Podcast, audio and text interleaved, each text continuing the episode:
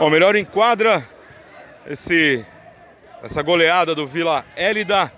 E aí, Igor? Golaço segundo, hein, velho?